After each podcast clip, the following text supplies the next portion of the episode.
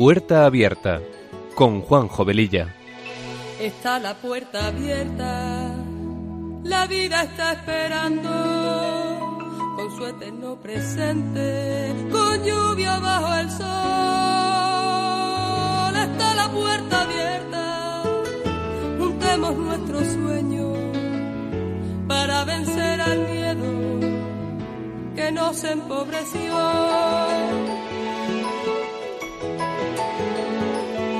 Vida es encontrarnos, para eso nacemos, porque el punto más alto es llegar al amor. Y no hay amor de uno, solo hay amor de todos. Y por ese motivo estamos hoy aquí. Está la puerta abierta, vida está esperando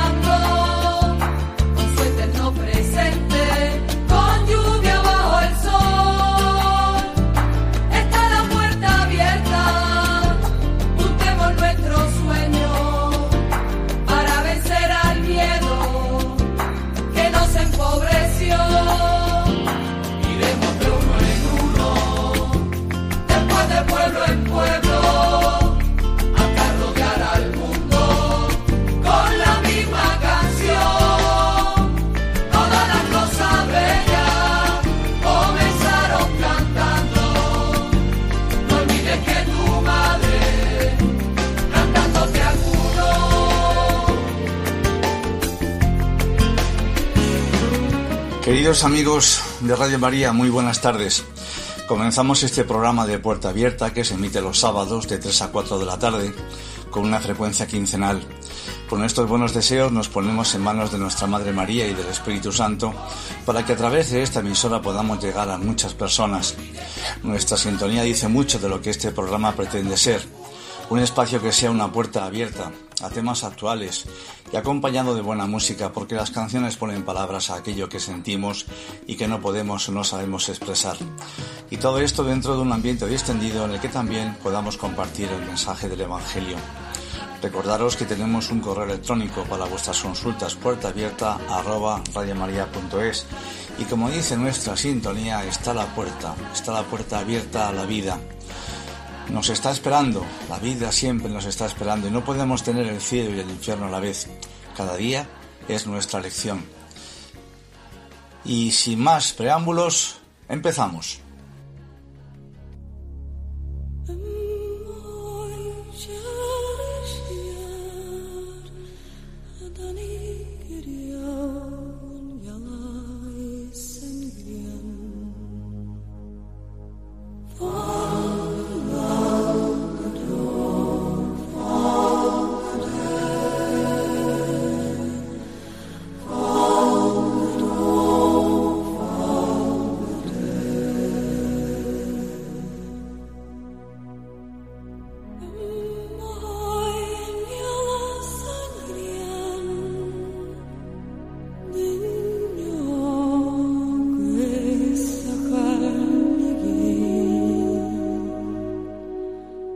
El programa anterior hablamos de la dormición de la Virgen María y en relación con ese tema hablamos sobre la vida y testimonio que sobre ella nos dejó San Juan Damasceno. Nos quedó por comentar la parte final del mismo que por su importancia hemos creído oportuno incluirlo hoy, principalmente por la catequesis que el Papa San Juan Pablo II pronunció en su audiencia general del 25 de junio de 1997. Quisiera insistir en algo de lo que comentamos en el pasado programa.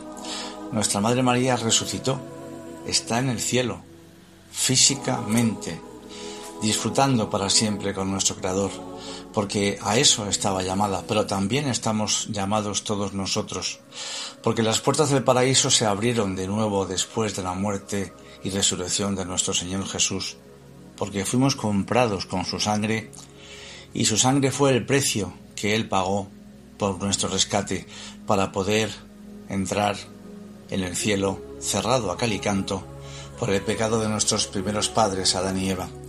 Y como dice el Evangelio de San Juan, no he venido a juzgar al mundo, sino para salvarlo. Hablamos también del milagro del Monte Tabor, donde Moisés, nacido 14 siglos antes de Cristo más o menos, y el profeta Elías, siglo X antes de Cristo, se aparecieron a Jesús, a Pedro, a Santiago y a Juan, y habían muerto hacía más de mil años, y allí estaban presentes. San Juan Damasceno decía de sí mismo que nada tenía de original, tan solo compilaba pasajes de antiguos escritores.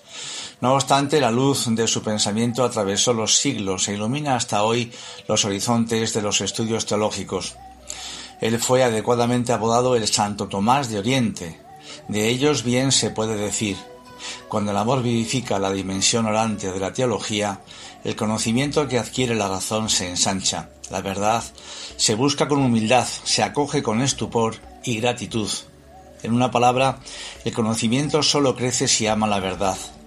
El amor se convierte en inteligencia y la teología en auténtica sabiduría del corazón, que orienta y sostiene la fe y la vida de los creyentes. El propio Papa Benedicto XVI, tomándolo como tema de la audiencia general del 6 de mayo del 2009, puso de relieve la originalidad de su argumentación en defensa del culto a las imágenes y a las reliquias de los santos y lo califica como un personaje destacado en la historia de la teología bizantina y un gran doctor en la historia de la Iglesia Universal.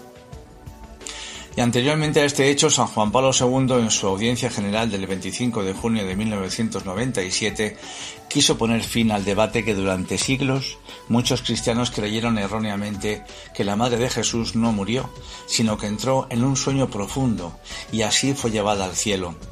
Estas fueron sus palabras. Sobre la conclusión de la vida terrena de María, el concilio cita las palabras de la bula de definición del dogma de la Asunción y afirma la Virgen Inmaculada, preservada inmune de toda mancha de pecado original, terminado el curso de su vida en la tierra, fue llevado en cuerpo y alma a la gloria del cielo, según se cita en la Constitución dogmática Lumen Gentium. Siguiendo a mi venerado predecesor Pío XII, aun cuando él no se pronunció sobre la cuestión de la muerte de María, no pretendió negar este hecho, solamente no juzgó oportuno afirmar solemnemente como verdad que todos los creyentes debían admitir la muerte de la Madre de María. En realidad, algunos teólogos han sostenido que la Virgen fue liberada de la muerte y pasó directamente de la vida terrena a la gloria celeste. Sin embargo, esta opinión era desconocida hasta el siglo XVII, mientras que en realidad existe una tradición común que ve en la muerte de María su introducción en la gloria celeste. ¿Es posible que María de Nazaret haya experimentado en su carne el drama de la muerte? Reflexionando en el destino de María y en su relación con su Hijo Divino, parece legítimo responder afirmativamente. Dado que Cristo murió, sería difícil sostener lo contrario por lo que se refiere a su madre. En este sentido, razonaron los padres de la Iglesia que no tuvieron dudas al respecto. Basta citar a Santiago de Salud, escritor de la Iglesia, Siria, fallecido en el 521, según el cual cuando a María le llegó el tiempo de caminar por la senda de todas las generaciones, es decir, la senda de la muerte, el coro de los doce apóstoles se reunió para enterrar el cuerpo virginal de la bienaventurada. San Modesto de Jerusalén, fallecido en el 634, después de hablar largamente de la santísima dormición de la gloriosa Madre de Dios, concluye su encomio exaltando la intervención prodigiosa de Cristo que la resucitó de la tumba para tomarla consigo en la gloria. San Juan Damasceno, fallecido como sabemos en el 704, por su parte se pregunta ¿Cómo es posible que aquella que en el parto superó todos los límites de la naturaleza se pliegue ahora a sus leyes y su cuerpo inmaculado se someta a la muerte? Y responde, ciertamente era necesario que se despojara de la parte mortal para revestirse de inmortalidad, puesto que el Señor de la naturaleza tampoco evitó la experiencia de la muerte. En efecto, Él muere según la carne, y con su muerte destruye la muerte, transforma la corrupción en incorruptibilidad y la muerte en fuente de resurrección. Es verdad que en la revelación la muerte se presenta como castigo del pecado. Sin embargo, El hecho de que la Iglesia proclame a María liberada del pecado original por singular privilegio divino nos lleva a concluir que recibió también la inmortalidad corporal. La madre no es superior al hijo, que aceptó la muerte, dándole nuevo significado y transformándola en instrumento de salvación. María, eh, implicada en la obra redentora y asociada a la ofrenda salvadora de Cristo, pudo compartir el sufrimiento y la muerte con vistas a la redención de la humanidad. Y también para ella vale lo que San Severo de Antioquía, teólogo y monje griego fallecido en el año 538, afirmó a propósito de Cristo. Si no se ha producido antes la muerte, ¿cómo podría tener lugar la resurrección? Para participar en la resurrección de Cristo, María debía compartir ante todo la muerte. El Nuevo Testamento no da ninguna información sobre las circunstancias de la muerte de María. Este silencio induce a suponer que se produjo normalmente sin ningún hecho digno de mención. Si no hubiera sido así, ¿cómo habría podido pasar desapercibida esa noticia a sus contemporáneos sin que llegara de alguna manera hasta nosotros? Por lo que respecta a las causas de la muerte de María, no parecen fundadas las opiniones que quieren excluir las causas naturales. Más importante es investigar la actitud espiritual de la Virgen en el momento de dejar este mundo. A este propósito, San Francisco de Sales considera que la muerte de María se produjo como efecto de un ímpetu de amor. Habla de una muerte en el amor, a causa del amor y por amor y por eso llega a afirmar que la Madre de Dios murió de amor por su Hijo Jesús. Hago un inciso para deciros que estas palabras son muy parecidas a las pronunciadas por San Juan de Damasceno, como ya vimos en el anterior programa. Cualquiera que haya sido el hecho orgánico y biológico que desde el punto de vista físico le haya producido la muerte, puede decirse que el tránsito de esta vida a la otra fue para María una maduración de la gracia en la gloria, de modo que nunca mejor que en ese caso la muerte pudo concebirse como una dormición. Algunos padres de la Iglesia describen a Jesús mismo que va a recibir a su madre en el momento de la muerte para introducirla en la gloria celestial.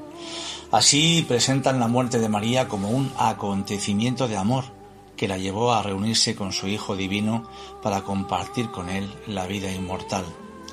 Al final de su existencia terrena habrá experimentado como San Pablo y más que él el deseo de liberarse del cuerpo para estar con Cristo para siempre. La experiencia de la muerte enriqueció a la Virgen. Habiendo pasado por el destino común a todos los hombres, es capaz de ejercer con más eficacia su maternidad, su maternidad espiritual con respecto a quienes llegan a la hora suprema de la vida.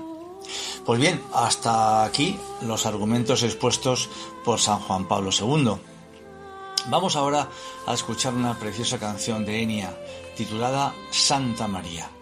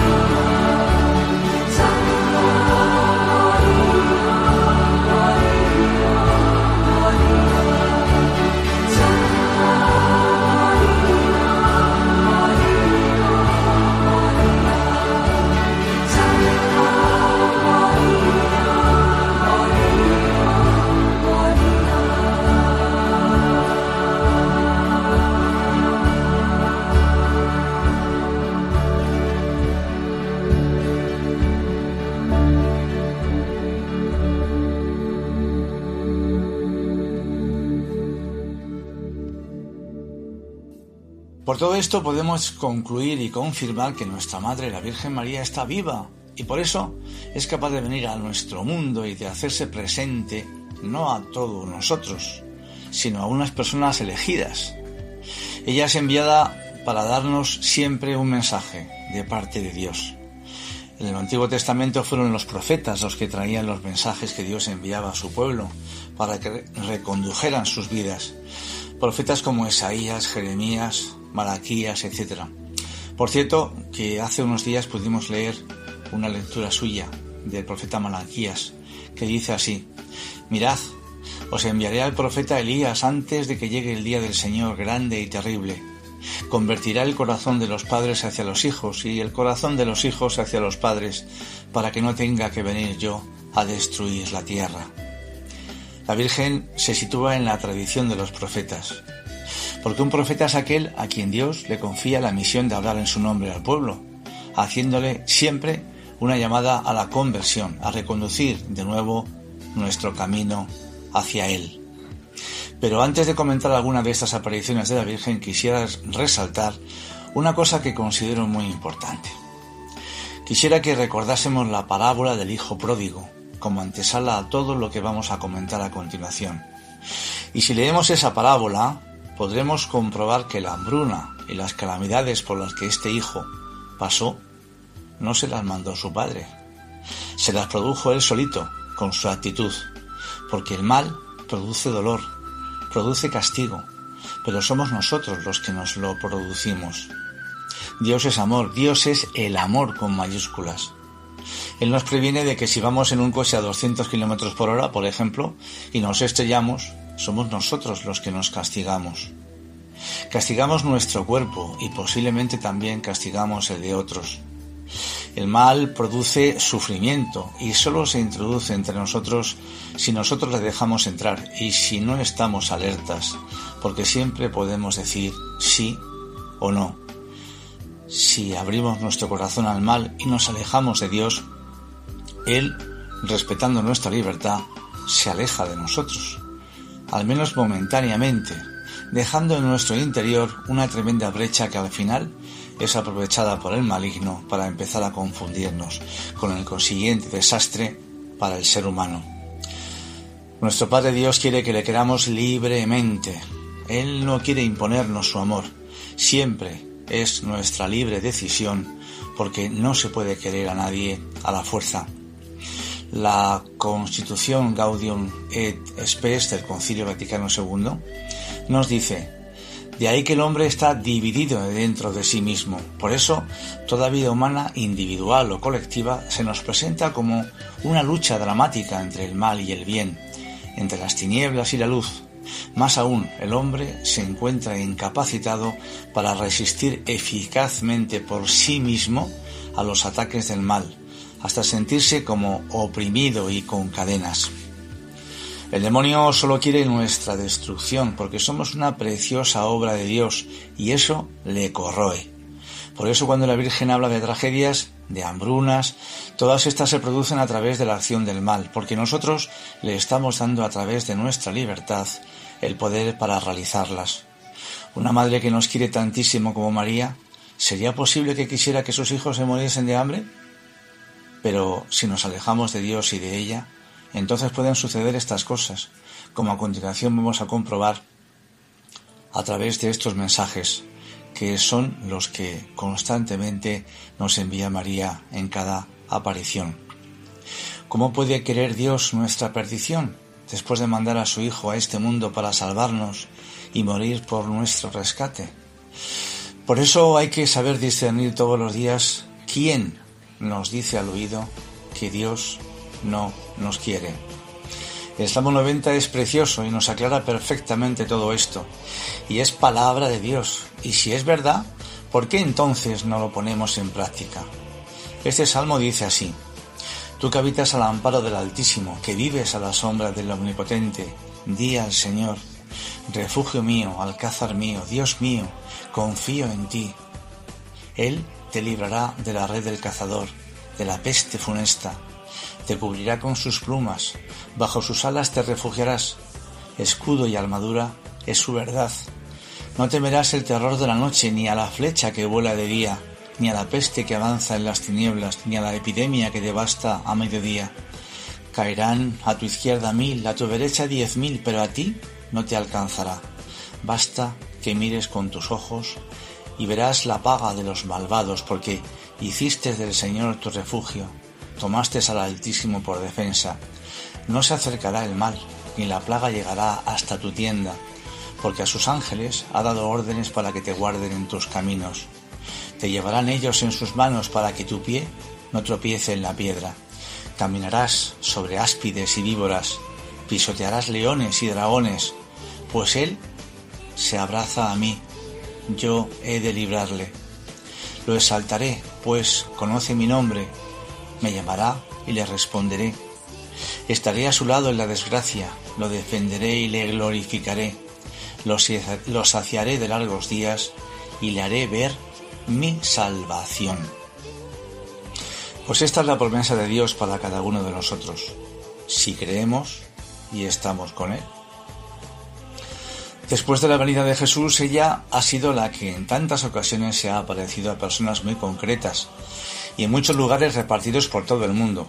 España, Francia, Italia, Hungría, Alemania, Japón, Bélgica, México, Venezuela, Colombia, Polonia, Ruanda, Holanda, Paraguay, Nicaragua, Costa Rica, Israel, Argentina, etcétera, etcétera. No vamos a entrar sobre las apariciones que ya están constatadas o sobre aquellas en las que todavía no ha habido un pronunciamiento claro por la Iglesia. La Iglesia siempre es muy prudente en todas estas cosas. Evidentemente, con que solo se haya aparecido una sola vez después de su asunción al cielo, ya sería suficiente motivo para confirmar su resurrección. Y como buena madre, nos viene a avisar de nuestra mala conducta.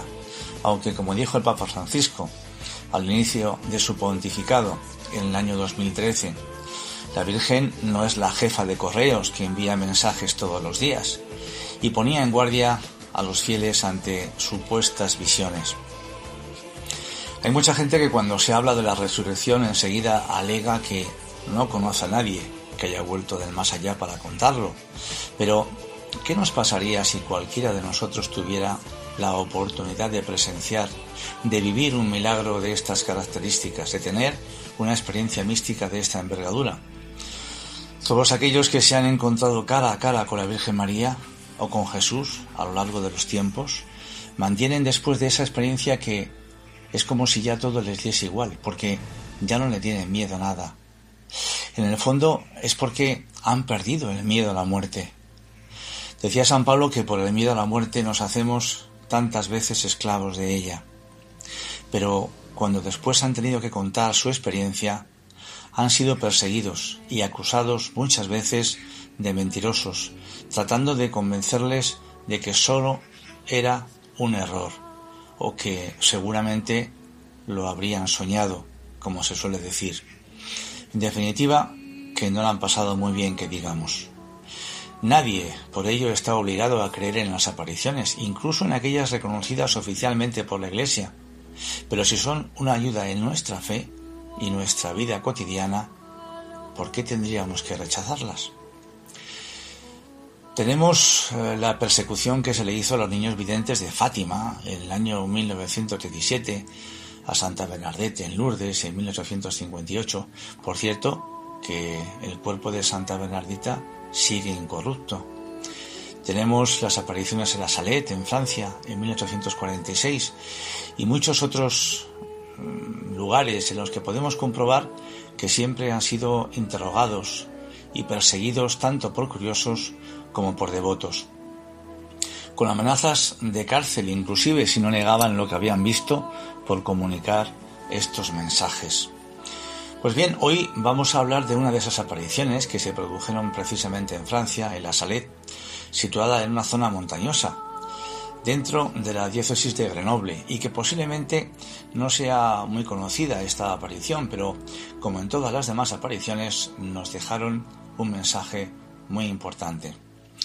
Dos mensajes secretos entregó María a dos niños, Massimino Girot, de 11 años, y Melanie Mathieu, de 15 años. El entregado a Massimin nunca fue revelado públicamente.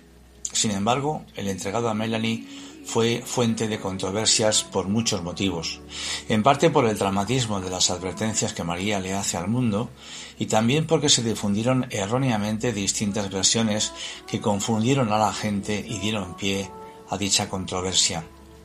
El Santo Padre Pío IX aprobó la devoción de Nuestra Señora de la Salet el 19 de septiembre de 1851, en el quinto aniversario de la aparición, pidió a los jóvenes que le fuera enviado el relato de los secretos por escrito. Tiempo después dirá el Santo Padre, estos son los secretos de la Salet, si el mundo no se arrepiente, perecerá. En el año 1879, poquito después, se construyó la Basílica de Nuestra Señora de la Salet, donde apareció María, la corriente que ahora fluye a través del barranco ha sido la fuente de muchas curas y el área es un sitio importante de peregrinaciones. Es necesario añadir que esta aparición ha sido una de las más controvertidas de la historia de las apariciones marianas, no por la aparición en sí, que fue aprobada prontamente, sino por el contenido del mensaje secreto entregado a Melanie, que se conoció más tarde a petición de la Santísima Virgen. Bien, pues eh, los niños cuentan que en el momento de la visión ellos se encontraban cuidando el ganado y de pronto vieron a una señora que estaba sentada en una enorme piedra. Tenía el rostro entre sus manos y lloraba amargamente. Ellos sintieron pánico al verla, pero la señora, poniéndose lentamente de pie, cruzando suavemente sus brazos, les llamó hacia ella y les dijo que no tuvieran miedo. Agregó que tenía grandes e importantes nuevas que comunicarles. Ellos cuentan que sus suaves y dulces palabras les permitió acercarse. La señora era alta y de apariencia majestuosa. Tenía un vestido blanco con un delantal ceñido a la cintura. No se podría decir que era de color dorado, pues estaba hecho de una tela no material más brillante que muchos soles. Sobre sus hombros lucía un precioso chal blanco con rosas de diferentes colores en los bordes. Sus zapatos blancos tenían el mismo tipo de rosas. De su cuello colgaba una cadena con un crucifijo. Sobre la barra del crucifijo colgaban de un lado un martillo y del otro lado unas tenazas. De su cabeza una corona de rosas irradiaba rayos luminosos como una diadema. En sus preciosos ojos había lágrimas que rodaban sobre sus mejillas. Una luz más brillante que el sol, pero distinta a éste, le rodeaba. Les dijo a los jovencitos que la mano de su hijo era tan fuerte y pesada que ya no podría sostenerla, a menos que la gente hiciera penitencia y obedeciera las leyes de Dios. Si no, tendrían mucho que sufrir. El tiempo de Cuaresma es ignorado. Los hombres no pueden jurar sin tomar el nombre de Dios en vano. La desobediencia y el pasar por alto los mandamientos de Dios son las cosas que hacen que la mano de mi hijo sea más pesada cada vez. La Virgen mencionó específicamente la necesidad de renunciar a dos graves pecados que se habían hecho muy comunes, la blasfemia y el no tomar el domingo como día de descanso y asistencia a la Santa Misa. Hace también una llamada a los gobernantes civiles porque todos tendrán un mismo plan, que será abolir y hacer desaparecer todo principio religioso para dar lugar al materialismo, al ateísmo, al espiritismo y a toda clase de vicios. En otro momento comenta lo siguiente, yo dirijo una apremiante llamada a la tierra, llamo a los verdaderos discípulos del Dios que vive y reina en los cielos, llamo a los verdaderos imitadores de Cristo hecho hombre, el único y verdadero Salvador de los hombres. Llamo a mis hijos, a mis verdaderos devotos, a los que se me han consagrado a fin de que los conduzca a mi divino Hijo, los que llevo, por decirlo así, en mis brazos, los que han vivido de mi espíritu.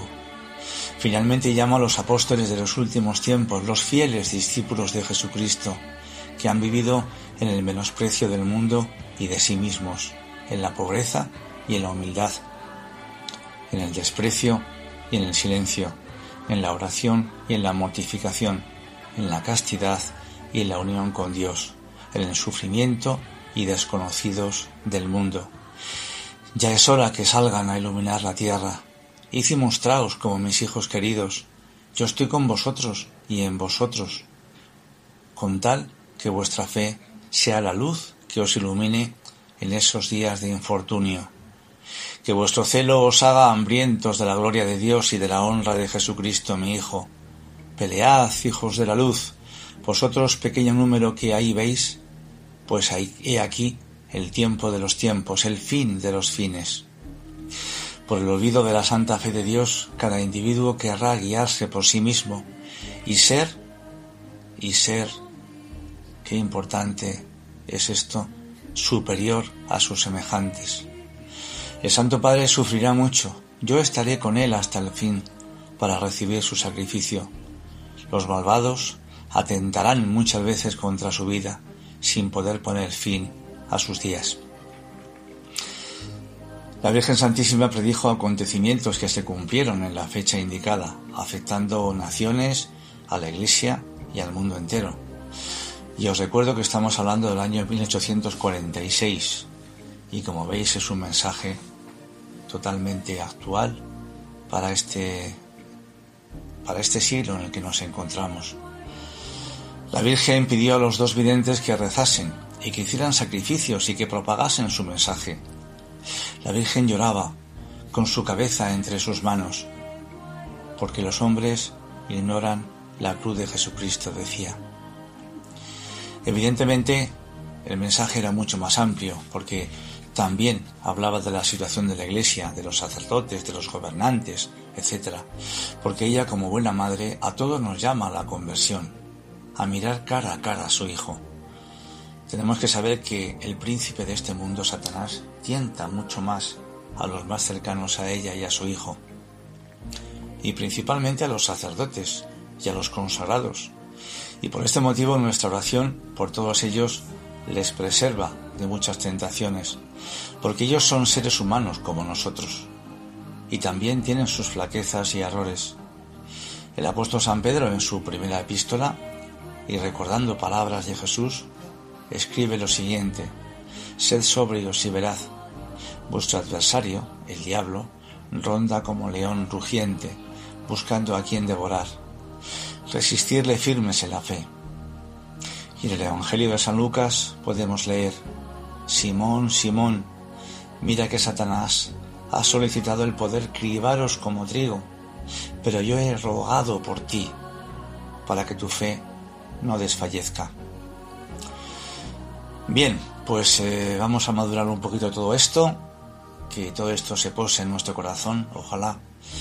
Y vamos a escuchar una canción de Kiko Argüello que se llama María, Pequeña María. Adelante.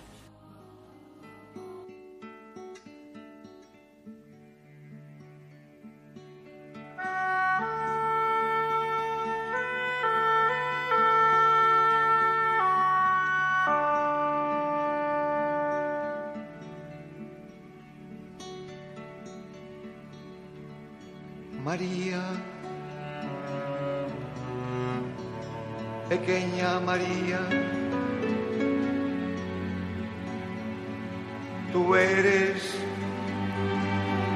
la brisa suave de Elías,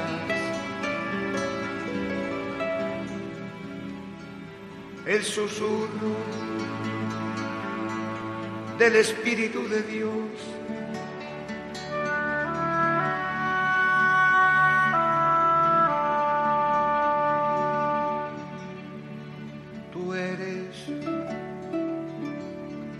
zarza ardiente de Moisés.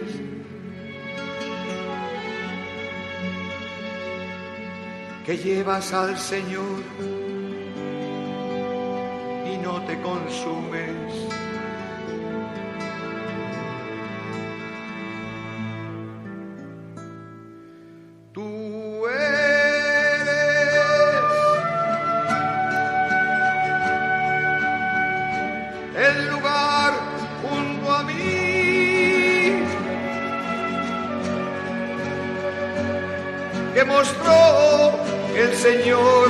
Moisés.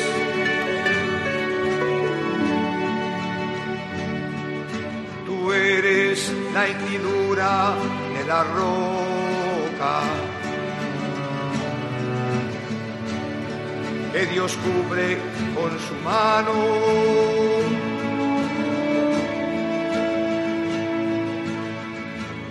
Mientras que pasa su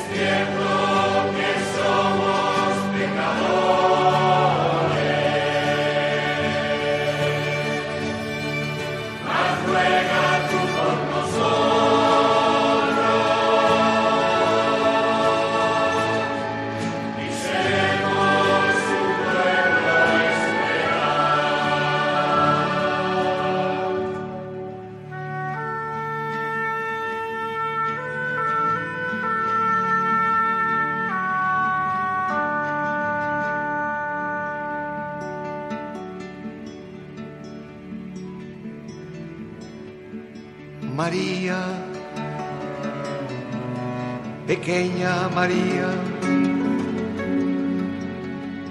hija de Jerusalén.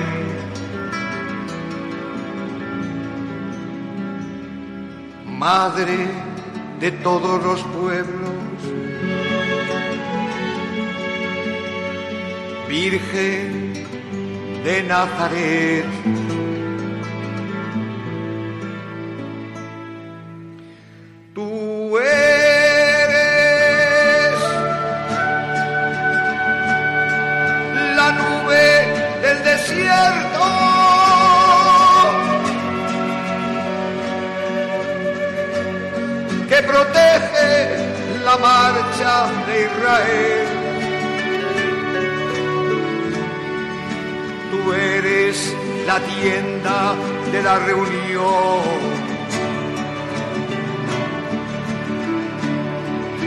El arca que lleva la alianza.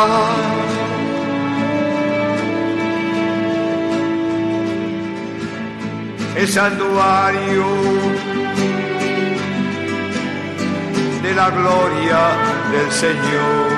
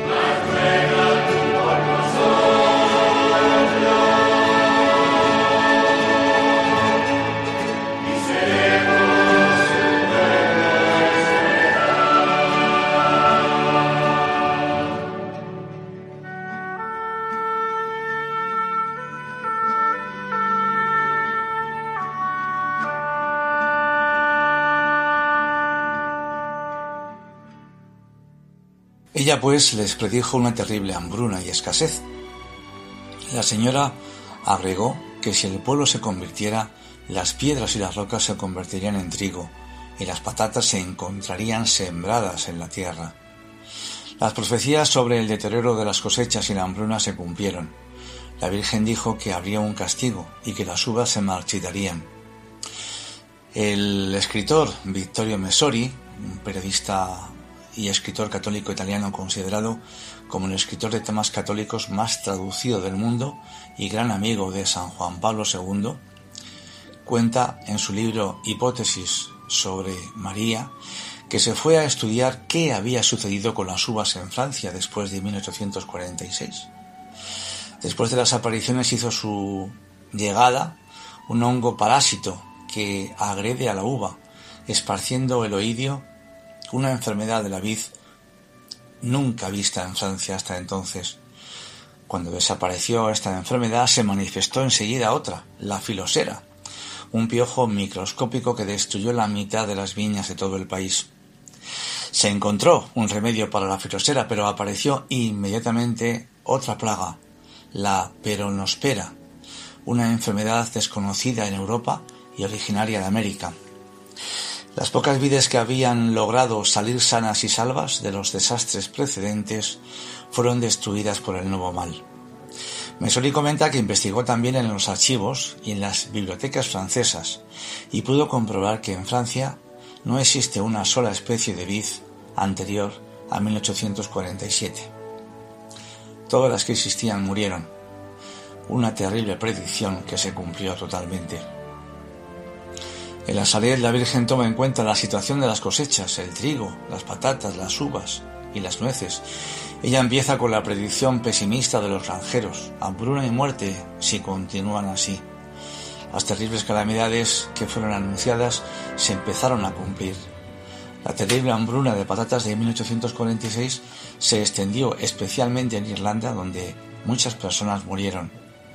La escasez de trigo y maíz fue tan severa que más de un millón de personas en Europa murieron de hambre. Probablemente el castigo hubiera sido peor de no haber sido por los que acataron el mensaje de la Salet. Muchos comenzaron a ir a misa, las tiendas fueron cerradas los domingos y la gente cesó de hacer trabajos innecesarios el día del Señor. Las malas palabras y las blasfemias fueron disminuyendo.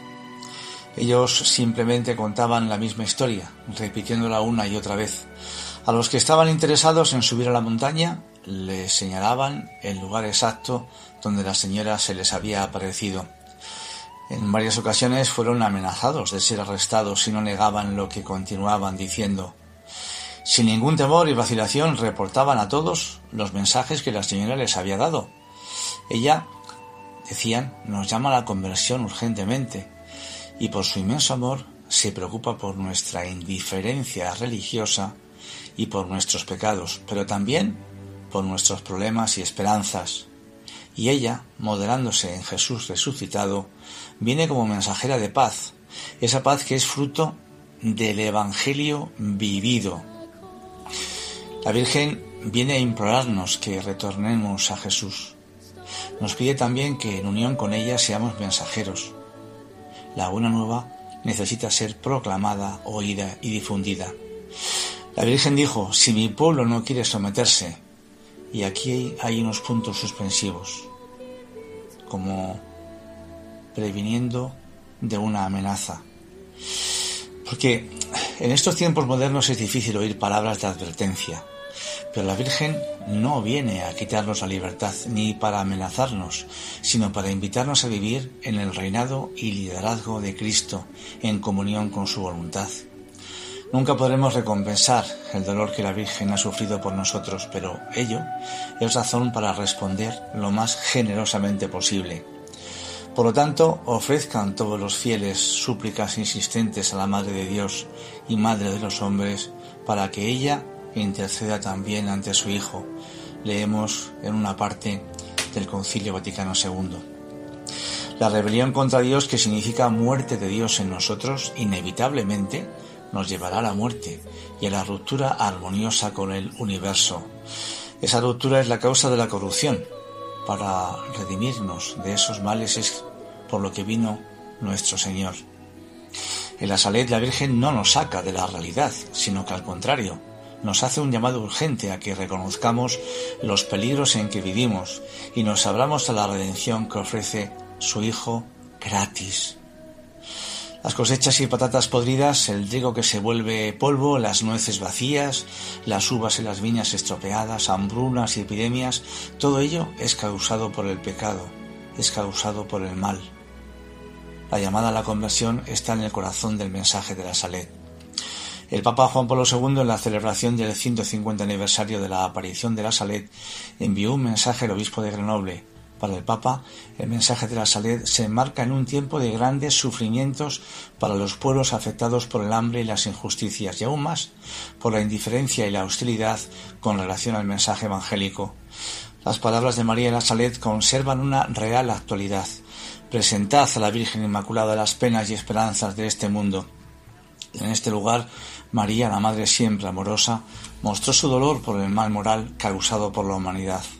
Sus lágrimas nos ayudan a entender la gravedad del pecado y del rechazo a Dios, mientras que manifiestan al mismo tiempo la apasionante fidelidad que su Hijo mantiene para con cada persona, aunque su amor redentivo está marcado con las heridas de la traición y abandono de los hombres, concluye el Papa. Y también cuando en la audiencia privada del 20 de enero del 82 le presentaron una documentación sobre el mensaje de la Salet, su santidad comentó Estamos en el corazón de las profecías. Y en su discurso a los misioneros de la Salet les dijo, a la luz del mensaje de Nuestra Señora de la Salet, atribuís un lugar importante al ministerio de la reconciliación y la Salete es un mensaje de esperanza, puesto que nuestra esperanza se apoya en la intercesión de la Madre de los hombres. Aunque existe una disputa sobre la autenticidad del mensaje debido a que este hecho fue hecho público en una fecha posterior a la aprobación de, los, de la aparición, es decir, el mensaje no formaba parte de los elementos aprobados por la Iglesia cuando fue reconocida oficialmente. Hay que recalcar que fue Juan Pablo II quien la reconociera como la reina de todas las profecías. Y ya para ir terminando, solo recordaros que todos hemos sido, somos o seremos hijos pródigos en algún momento de nuestra vida. Pero también tenemos que saber que nuestro Padre siempre está esperando nuestro regreso para abrazarnos y demostrarnos siempre su gran amor, que Él nunca deja de sentir, porque el amor no se puede negar a sí mismo. Como conclusión, los mensajes de la, de la Salet para el mundo dados a Maximino y a Melanie son importantes y actuales para nuestros días. No ofendan más a Dios, no pequen más y hagan penitencia, si no terribles pruebas y sufrimientos vendrán sobre el mundo. Es el mismo mensaje dado por Nuestra Señora en Lourdes y en Fátima, oración, penitencia y consagración a su Inmaculado Corazón. Y el tiempo se agotó. Como siempre ha sido un placer estar con todos vosotros. Ojalá que hayamos puesto un poquito de luz a tanta oscuridad que a veces nos rodea.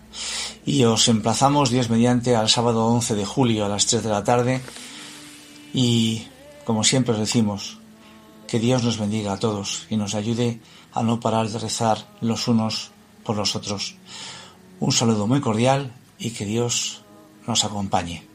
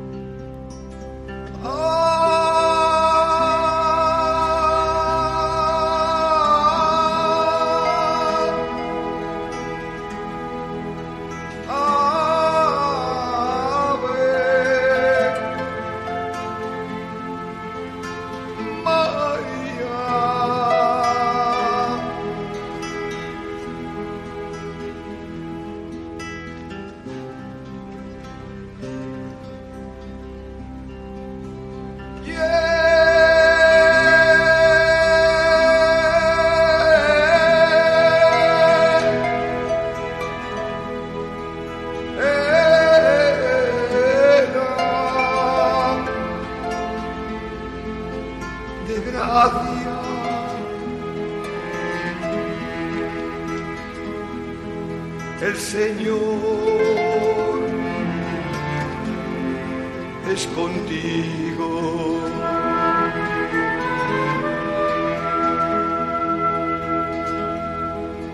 Bendita tú eres entre todas las mujeres.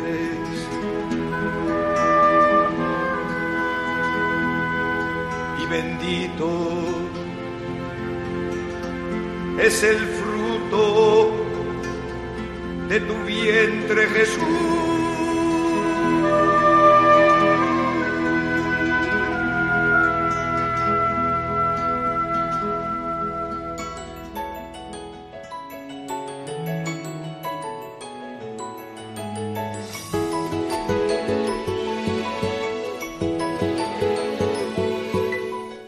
Y así termina Puerta Abierta, un programa dirigido por Juan Jovelilla. Está la puerta abierta, la vida está esperando con su eterno presente, con lluvia bajo el sol. Está la puerta abierta, juntemos nuestros sueños para vencer al miedo que nos empobreció.